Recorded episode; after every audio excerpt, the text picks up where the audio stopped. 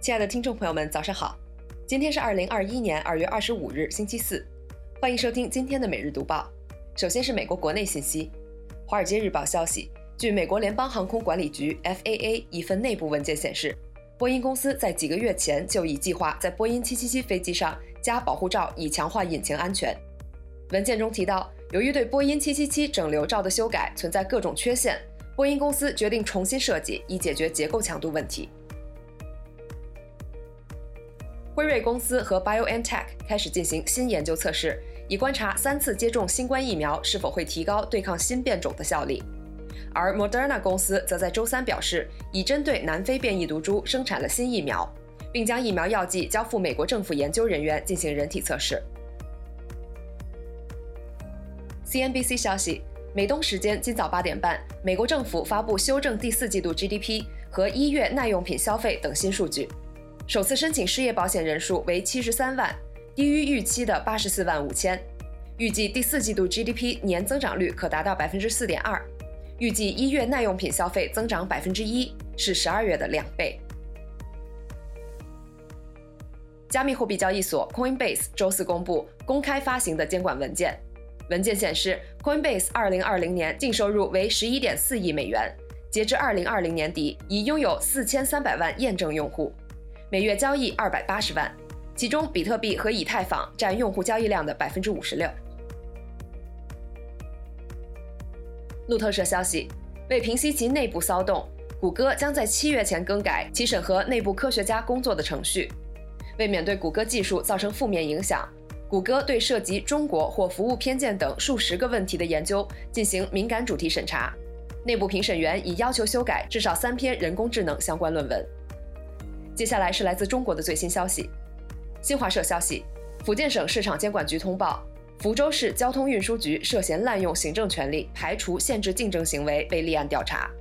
该案件是福建省市场监管局成立以来查处的第一起反垄断案件。环球网消息，上海航天技术研究院主导制定的国际标准 ISO 二零八九三。航天系统运载火箭轨道及空间碎片减缓详细要求正式发布。该标准大大提升中国在运载火箭空间碎片减缓领域的影响力和国际标准话语权。央视新闻报道：山西一超市部分顶棚坍塌，四人被困，其中一人抢救无效死亡。陕西省镇巴县多条道路通行受阻。澎湃新闻报道。交通运输部二十五日发布《邮件快件包装管理办法》，要求包装应实用、安全、环保，避免过度包装。办法将于三月十二日起施行。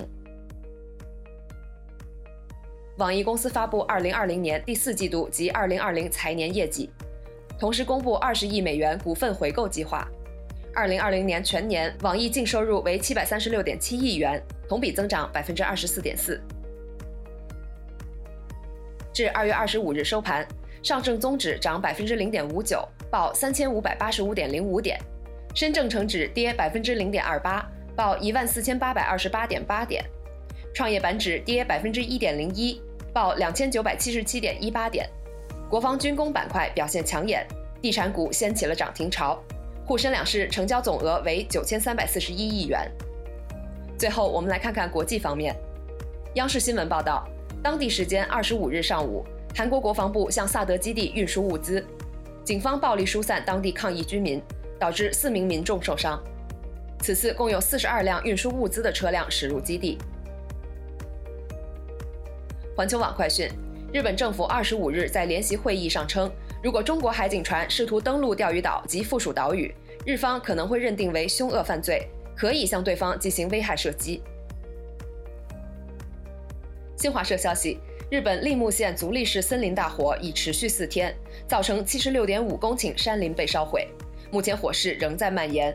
东日本高速公路部分路段自二十四日晚间起封路，足利市部分中学停课。二十五日上午，群马县同生市也发生森林大火，火灾已造成一人受伤。